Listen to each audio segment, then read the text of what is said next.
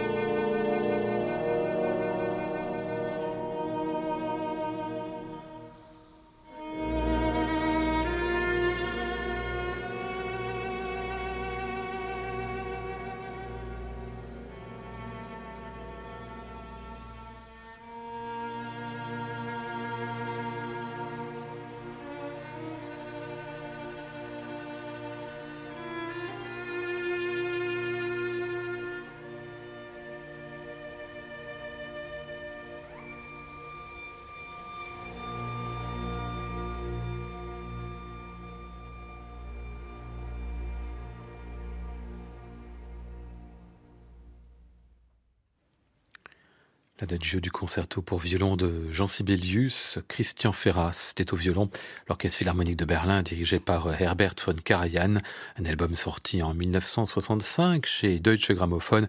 C'était aujourd'hui notre disque de légende à retrouver et podcaster sur le site de France Musique et sur l'application Radio France.